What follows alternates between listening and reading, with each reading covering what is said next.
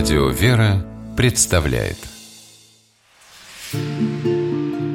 Места и люди.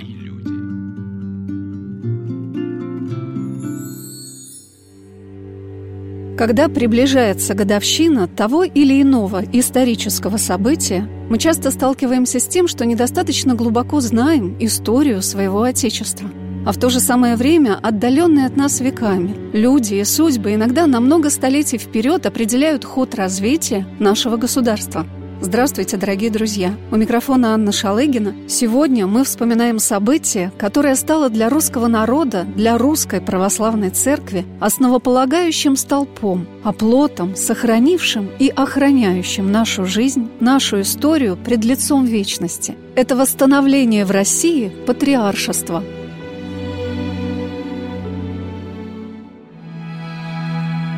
18 ноября 1917 года в храме Христа Спасителя в Москве состоялось избрание патриарха Московского и всея Руси. В этот день храм, ознаменовавший блистательную победу России в борьбе за освобождение Европы от наполеоновского революционного духа, восстановление во многих европейских странах монархических династий, положил начало в самой России новой эпохи – когда на защиту своего Отечества, сохранение своей национальной веры и независимости встали воины духовные. Герои 1812 года, положившие души свои за Русь святую, как бы передавали Родину в руки тех, кто смог сберечь ее самые ценные, истинные истоки для будущей жизни. В те дни, когда рядом, в Кремле, разрушались древние святыни, когда надвратные кремлевские башни с иконами были изрешечены большевистскими пулями – Многие русские люди пришли, не боясь за свои жизни, присутствовать на событии, на службе Божией, где Дух Святой определил России сплотиться вокруг вновь избранного патриарха Тихона. О том, как проходило это событие, чем является оно для всех нас, мы беседовали с историками и духовенством, с теми людьми, которые могут раскрыть для нас, насколько важным, наверное, главным событием и чудом XX века стало для России восстановление патриаршества –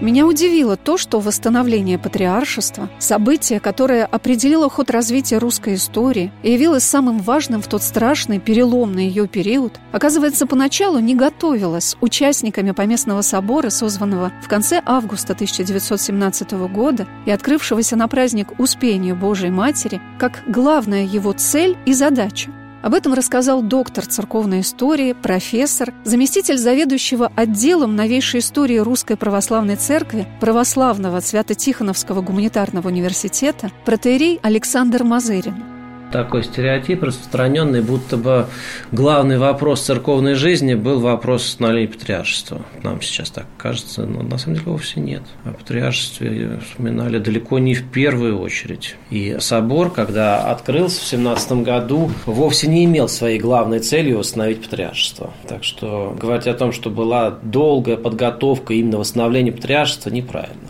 Была подготовка собора. Вот, действительно, собор был главной церковной нуждой.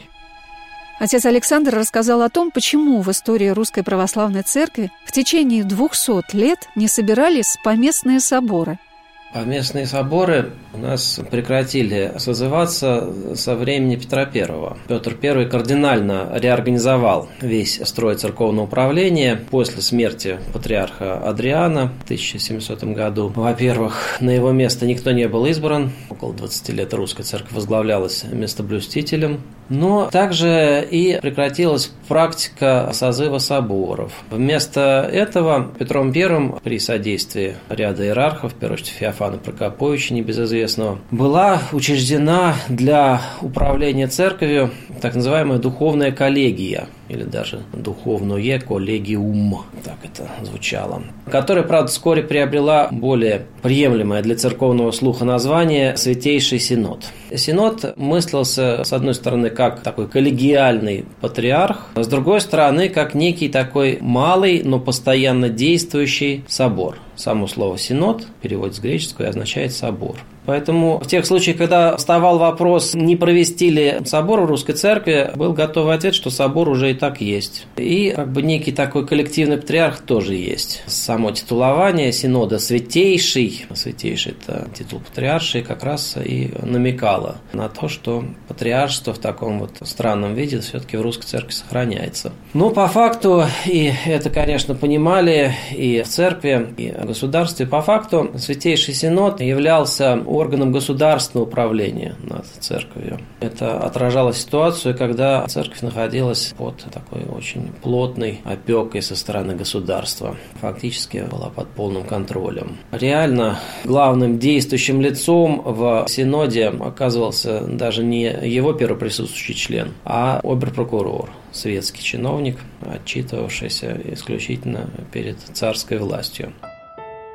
Для того, чтобы проследить, как менялись взаимоотношения Русской Православной Церкви с царской властью, наверное, нужно переместиться вглубь веков и вспомнить о том, как проходило установление патриаршества, которое состоялось на Руси в далеком XVI веке, в 1589 году.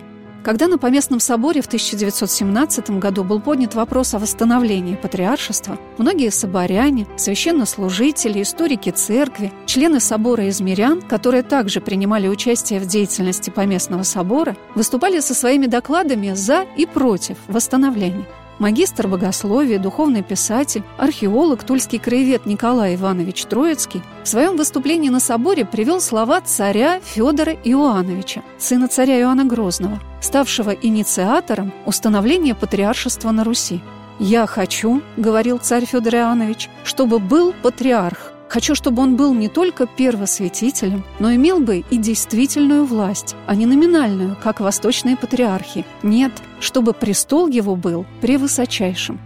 При поставлении патриарха Иова царь возложил на него драгоценный крест, зеленую мантию с источниками, белый клобук знаменем креста, подал ему жезл святителя Петра, митрополита Московского, и в приветственной речи повелел ему именоваться главою епископов, отцом отцов, патриархом всех земель северных, по милости Божией и царской.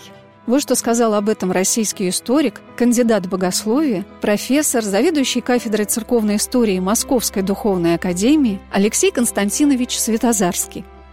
Установление патриаршества, конечно, связано с рядом теорий, в частности, с теорией Москва-Третий Рим, согласно которой Московское государство, Московская Русь является единственным хранителем православия, которое охраняется самодержавной властью. Связано, конечно, это с принятием царского титула, помазанием на царство московских государей, великих князей. Ну и, естественно, опора на византийскую традицию, когда рядом с фигурой царя, цесаря, императора, должна быть фигура патриарха. Связано это с провозглашением автокефалии русской церкви, которая совершилась в 1448 году, а само патриаршество учреждено в 1589 усилиями московской дипломатии, светской, хотя очень трудно делить у нас светское и церковное в те времена, потому что все-таки церковный интерес был центральным в жизни русского общества, и с получением согласия от восточных патриархов не только от Константинопольского Еремея II, который был здесь и дал согласие предварительное, но и затем была грамота, утвердительная грамота всех восточных патриархов,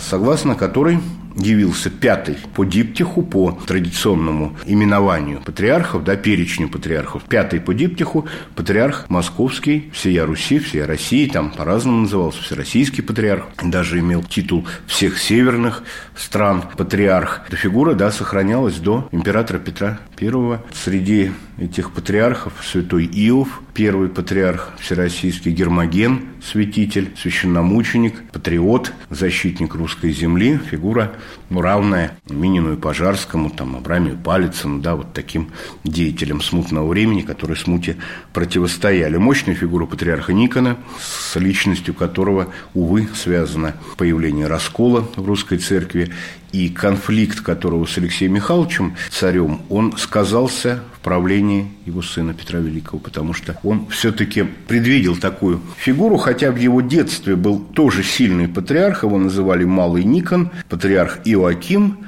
которому Петр несколько раз был обязан своим престолом, потому что именно Иаким предложил десятилетнего Петра, не имевшего прав на престол, в соправители его сводному старшему брату Иоанну Алексеевичу, который был, ну, как все видели, это было очевидно, сказать, как-то скуден умом. Он был очень добрый человек, очень хорошо относился, кстати, к своему брату Петру. Но вот такой двумвират придумал патриарх Аким, выведя тем самым властный кризис из ситуации Хованщины, Стрелецкого бунта. Ну, как компромисс регенша царевна Софья Алексеевна.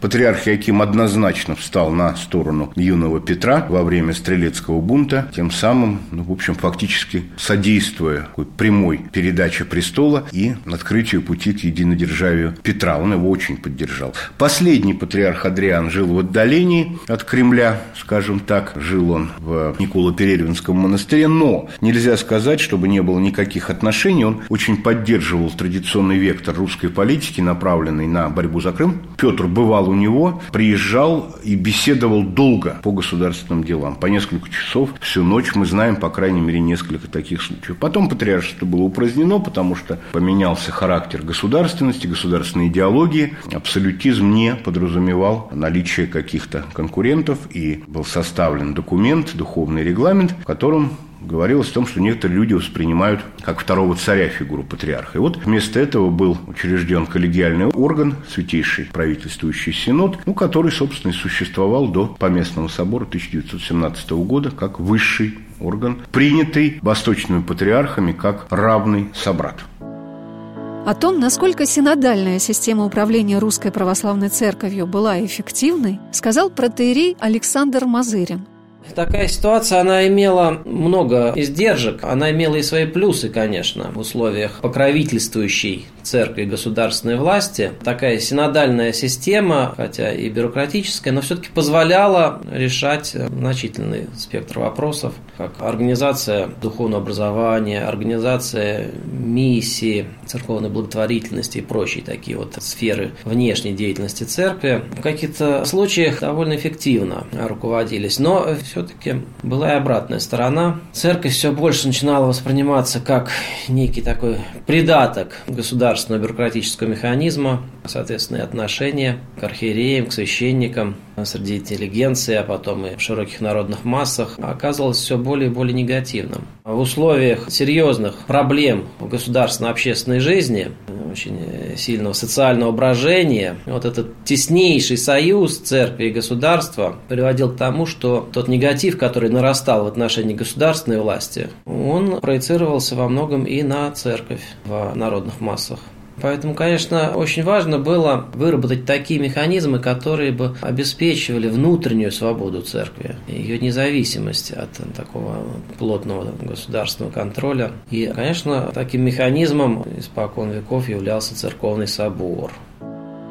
Алексей Константинович Светозарский сказал, что для нашего правильного осмысления синодальный период Русской Православной Церкви не стоит как идеализировать, так и умалять его значение.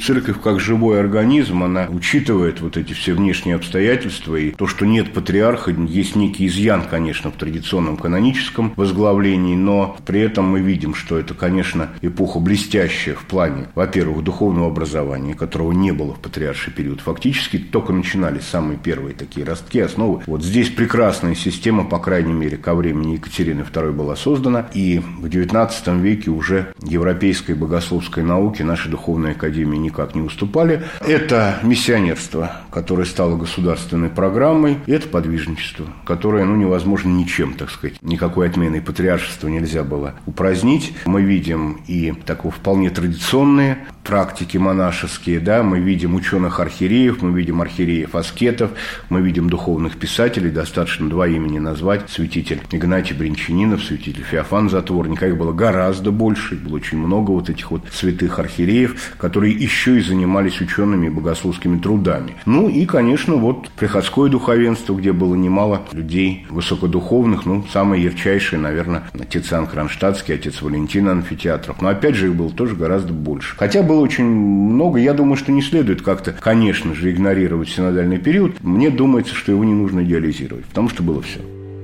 Сегодня на «Волнах Радио Вера» мы рассказываем о том событии в истории Русской Православной Церкви, которое оказало неоценимое влияние на ход развития нашего государства в XX веке – восстановление патриаршества – Избрание патриарха Московского и Всероссийского, как наименовался первосвятитель Русской Церкви до 1944 года, происходило на Поместном соборе, состоявшемся в 1917-18 годах в условиях разрушения всех исторических основ нашего Отечества – но отцы собора, которых церковь русская чествует в день избрания патриарха 18 ноября, а из 600 членов собора 300 участников пострадали в годины лихолетий, и 46 человек из них прославлены в сонме новомучеников и исповедников земли русской. Соборным разумом, своими деяниями с первых дней собора делали все, чтобы церковный корабль удержался в немыслимых испытаниях. Большинство установлений и программ собора не были осуществлены, и советскими властями было сделано все, чтобы документы собора во многом не дошли до потомков. Вот что сказал о том, какие планы ставил перед собой поместный собор историк, кандидат богословия, профессор, заведующий кафедрой церковной истории Московской духовной академии Алексей Константинович Светозарский. Поместный собор, конечно, созывался не ради восстановления патриаршества, это была мощная программа фундаментального обновления церковной жизни, потому что современники не были удовлетворены тем положением, в котором пребывала церковь. Это приходской вопрос, это вопрос материального обеспечения устройства духовенства, это разного рода поправки к существующим правилам, ну, скажем, в отношении семейно-брачного кодекса церковного. Это проблема церковного управления, с ней, конечно, связана и проблема восстановления патриаршего возглавления, но не только. Это оживление приходских общин. Там было очень много вопросов, касающихся и литургической практики. Была попытка выработки приходского богослужебного устава, чтобы это не был сокращенный монастырский, а некий особый, приемлемый для людей, которые заняты повседневным трудом. Они посвящают большую часть, как монашествующее время, не должны посвящать богослужению. Это проблема постов постных дней. Там тоже целый ряд таких вот реформ предполагался, которые осуществлены не были. То есть это огромная работа, которая, в общем, велась с начала 20 века, с 1906 года, с перерывами. Это предсоборное присутствие, предсоборное совещание. Вот собор должен был эту программу ре- реализовать, но до конца не реализовал и даже значительной части не реализовал. А вот что сказал об исторической необходимости созыва Поместного собора доктор церковной истории, профессор, заместитель заведующего отделом новейшей истории Русской Православной Церкви Православного Свято-Тихоновского гуманитарного университета протеерей Александр Мазырин необходимость э, созыва полноценного Всероссийского собора, она стала осознаваться уже как минимум к середине XIX века. Об этом говорили все больше и громче. Большой вклад здесь внесли славянофилы, которые популяризировали идею собора. И так вот постепенно это проникало в церковные слои. А в начале XX века, особенно в связи с событиями Первой русской революции 1905 года, необходимость преобразований и церковного управления стала стало осознаваться и на правительственном уровне. Коль скоро провозглашаются различные гражданские свободы, очевидно встает вопросы и об освобождении церкви. Здесь, надо сказать, большой вклад внес в тот момент, 1905 году, фактически возглавлявший правительство Витте. Но вот его инициативы нашли отклик в церковной среде, среди иерархии. И в конце концов и император согласился с необходимостью проведения собора. Поэтому вот уже в 1905 году началась такая вот плотная, очень интенсивная подготовка к проведению собора, которая шла без малого весь 1906 год. И, в общем-то, к концу того 1906 года уже все было готово для созыва собора. Но император посчитал момент неподходящим. Все-таки революционная смута, очень неприятный для власти опыт созыва Первой Государственной Думы, которая сразу же оказалась в оппозиции правительству. Вот все это внушало опасения, что и собор может превратиться в некий такой аналог Думы, ну только как бы под церковной вывеской. В итоге согласие на создание созыв собора царь так и не дал. Ни в 1906 году, ни в последующие годы. Когда началась Первая мировая, казалось, что уже и вовсе момент неподходящий, не до собора. Надо обеспечить победу всеми силами, ни на что не отвлекаясь. Но в результате собор состоялся как раз в самых неблагоприятных с точки зрения политики обстоятельствах, когда православная монархия пала, и вместо нее пришло фактически секулярное временное правительство. Однако это временное правительство сразу же, буквально в первые дни своего существования, торжественно пообещало, что собор состоится. И это не в последнюю очередь обеспечило поддержку этого правительства в церковных кругах, которые жаждали собора. Вот. И собор действительно состоялся. Отец Александр рассказал о том, что за опасения высказывали участники Поместного собора, многие из которых поначалу не являлись сторонниками восстановления патриаршества в России. Сказать, что в тот момент э, все в церкви дышало необходимостью восстановления патриаршества нельзя. Готовивший собор в 17 году предсоборный совет рассматривал вопрос, надо ли восстанавливать патриаршество, и аргументированно пришел к выводу, что не надо. Канонический строй восстановить необходимо. Независимость церкви от диктата государственной власти обязательно. Но эта независимость должна выражаться в соборности церкви. Церковь должна управляться соборно. И этому не противоречит коллегиальное церковное управление, то есть соборно избираемый Святейший Синод. По мысли предсоборного совета являлся оптимальным органом высшего церковного управления. И не стоит думать, что против патриаршества выступали лишь одни какие-то околоцерковные либералы, будущие обновленцы и прочие негативные персонажи. Нет, среди противников патриаршества были очень авторитетные церковные деятели. И аргументы, выдвигаемые ими, тоже по-своему были весьма убедительными. Больше всего они боялись, что избрание патриарха приведет к окончательному отрыву епископата от полноты тела церкви, замыканию епископата в некую самодостаточную касту, и возрождающая церковная соборность, не успев толком состояться, будет подавлена. Такие опасения звучали не только со стороны церковных либералов, но и со стороны церковных консерваторов – такого славянофильского толка. Можно посмотреть полемику, которая звучала на соборе, кто конкретно выступал против. Там, конечно, были и те, кто впоследствии оказался в лагере раскольников-обновленцев. Но в большинстве своем это были преданные церкви люди. Так, например, самым ярким противником восстановления патриаршества на соборе 17 года был замечательный московский протерей Николай Добронравов. Это был такой интеллектуальный лидер московского духовенства. Впоследствии, уже после революции, он стал одним из ближайших сподвижников патриарха Тихона. Принял по его просьбе монашество, епископство, стал викарием патриарха. Впоследствии священномучеником архиепископ Николай Добронравов расстрелян на Бутском полигоне. И много других достойных имен, опять же, многие из которых впоследствии оказались верными сподвижниками патриарха. Например, протерей Илья Громогласов тоже выступал против патриаршества. Протерей Иоанн Артобалевский и многие другие. Вот что сказала те, кто являлся сторонниками восстановления патриаршества, профессор Московской духовной академии Алексей Константинович Светозарский. Изначально, конечно, считается первым, кто об этом говорил, это епископ Михаил Грибановский. Он известен как автор довольно такой популярной книги над Евангелием. Умер он очень молодым. И его последователи, его единомышленники, среди которых выделяется митрополит Антоний Храповицкий, имевший такое свое видение устройства церковной жизни и страстно желавший восстановления патриаршества, даже набравший наибольшее количество голосов на поместном соборе, но жребий решил вручить престол патриархов всероссийских святителю Тихону Белавину.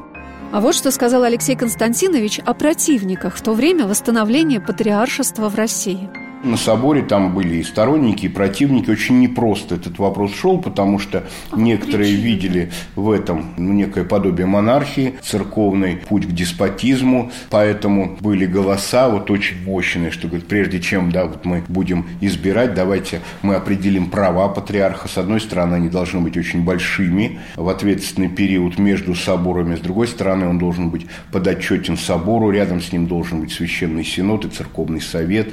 Там имя миряне, и белое духовенство, не только епископы. То есть вот эту систему противовесов, да, как сейчас говорят, она была тоже разработана, принята на соборе. Боялись, что будет такой властный Боялись боялись, приводили множество исторических а, причин, не понимали, зачем это. Причем вот пример отец Николай Добронравов, впоследствии епископ, священномученик, либеральный московский священник, как считалось по своим воззрениям, он был горячим противником. Но когда избрали патриарха, он был преданнейшим сотрудником патриарха Тихона по Москве, он служил здесь в Москве, и потом митрополита Петра Крутицкого. То есть это люди определенного, совершенно такого, может быть, не совсем даже нам понятного и близкого мироощущения. Вот не по-моему случилось, но тем не менее это решение церкви, это решение собора. Я этому подчиняюсь, я против был патриаршества, но голос церкви иначе прозвучал, и я буду служить этому патриарху. Служил он буквально до смерти, да, он принял кончину на Бутовском полигоне, был расстрелян там. В этом году впервые в истории Русской Православной Церкви 18 ноября 2017 года праздновался День отцов Поместного собора 1917-18 годов. Праздник, который был установлен Священным Синодом Русской Православной Церкви в мае этого года. Была написана икона, на которой изображены 46 прославленных в сонме новомучеников и исповедников Церкви Русской святых отцов собора – это единственный собор в истории православной церкви, в числе участников которого столько святых. Икона была написана в православном Свято-Тихоновском гуманитарном университете. На ней изображены участники собора, среди которых святой преподобный Алексей Засимовский, старец Засимовой пустыни, чьими руками был осуществлен жребий, по которому святейшим патриархом Московским и Всероссийским был избран патриарх Тихон, возглавивший сон отцов Поместного собора – Избрание патриарха проходило именно в этот день, 18 ноября 1917 года, ровно сто лет назад – Накануне мне посчастливилось побывать в Московской духовной академии, где по благословению святейшего патриарха Московского и всея Руси Алексея I был воссоздан церковно-археологический кабинет. И преподаватель кафедры церковной истории Московской духовной академии, кандидат богословия Павел Евгеньевич Липовецкий показал мне картину, на которой изображено событие избрания патриарха на Поместном соборе 1917-18 годов. Павел Евгеньевич рассказал, как осуществлялся на соборе выбор кандидатов в патриархи. Картина тоже связана с поместным собором и уже с избранием патриарха Тихона Белавина на престол московских первосвятителей. На картине вы видите храм Христа Спасителя, момент избрания. Здесь нужно сказать несколько слов о том, каким образом происходило избрание московского патриарха на соборе 1917-18 годов. В первую очередь было необходимо определить кандидатов. Кандидаты определялись так называемым рейтинговым голосованием. Все участники поместного собора подавали свой голос за одного из кандидатов на патриаршество. Тот, кто набирал больше всего голосов, становился потенциальным патриархом. Первым на соборе в качестве кандидата избрали архиепископа Харьковского и Ахтырского Антония Храповицкого, который на соборе сразу же получил наименование самого умного из трех кандидатов. Вторым на кандидата был избран архиепископ новгородский старорусский Арсений Стадницкий, который тут же был назван самым строгим. А последним был избран митрополит московский и коломенский Тихон Белавин, получивший негласное прозвище «самого доброго».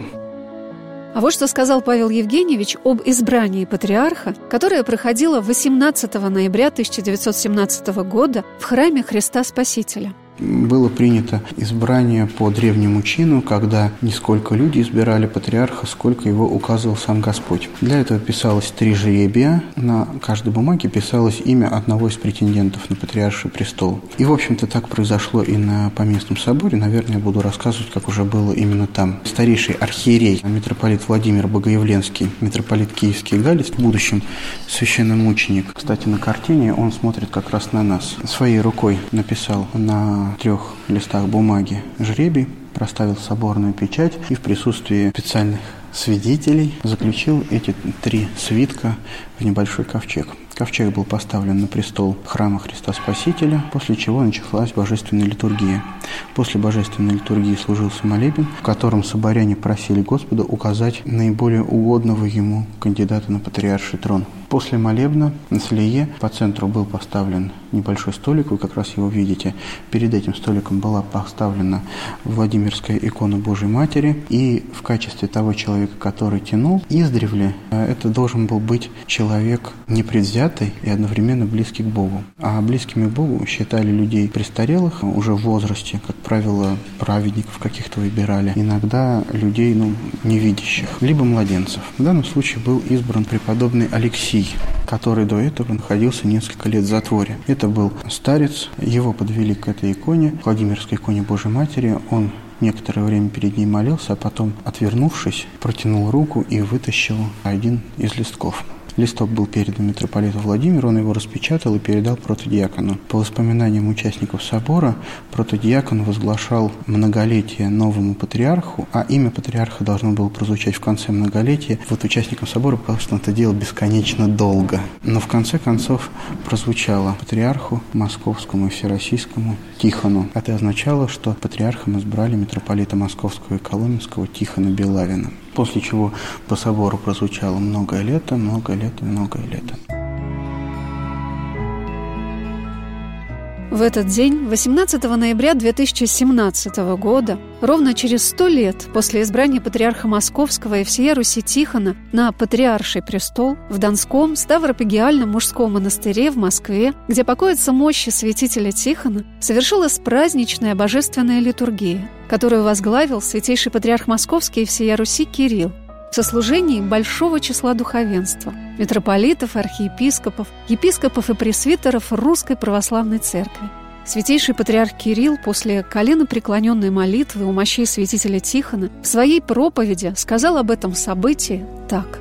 Ровно сто лет тому назад по воле Божией в храме Христа Спасителя из трех кандидатов, избранных Священным Собором Церкви Российской был избран Тихон, митрополит Московский и Коломенский, ставший патриархом после двухсотлетия отсутствия патриарха в земле русской. То были грозные времена. Уже пролилась кровь невинных, уже пролилась кровь новомучеников и исповедников, и восходя на патриарший престол, святитель Тихон прекрасно отдавал себе отчет в том, какой крест его ожидает, в какое время восходит он на патриаршее служение и какие горькие жизненные обстоятельства предстоят не только ему, но и всем верным служителям Церкви Божией.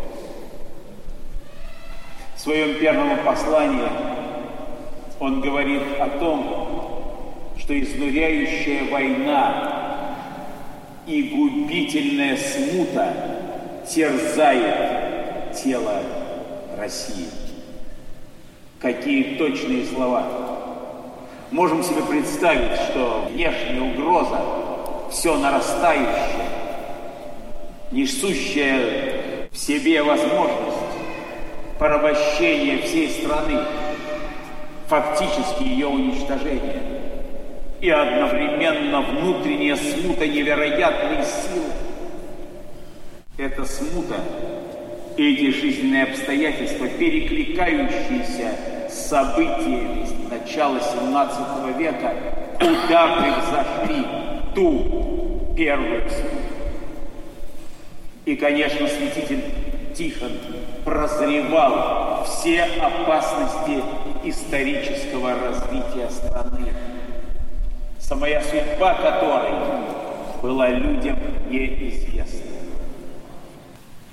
И поэтому в своих первых словах, обращенных к пасте, он говорит о промысле Божьем, о силе божественной, о том, что все, что свершилось с ним, это по воле Божьей, и что на Бога возлагает церковь и все верующие люди свою надежду, и только в нем видят опору и спасительную силу для исцеления недугов обезумевшей страны.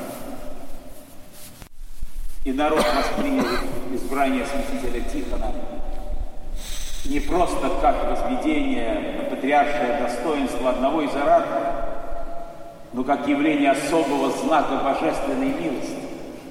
Тяжелейший момент истории после двухсотлетия отсутствия на патриаршем престоле предстоятеля русской церкви такой появляется, и люди связали с этим появлением патриарха огромные надежды, в нем увидели объединяющую силу всего православного русского народа. И когда вскоре после интронизации на Красной площади состоялся грандиозный крестный ход, в котором приняли участие сотни тысяч людей, и когда патриарх преподал благословение этим людям, с восторгом молившимся о его предстоящем служении, то вся площадь опустилась на колени. В знак признания того, что патриарху вручена особая миссия молиться за народ Божий, за Русь святую самое тяжелое время ее исторического бытия. Люди видели в действительно в патриарших центр, объединяющий, вдохновляющий, духовно укрепляющий всех, кто не потерял национального самосознания, кто сохранил любовь к Родине, кто мечтал о возрождении своей страны. Но это понимали и те, кто к власти пришел, и кто с первых дней осуществления этой власти стал уничтожать архиереев, священников, православных активистов. Гонения обрушились на нашу церковь с первых дней Октябрьского переворота. Места и люди.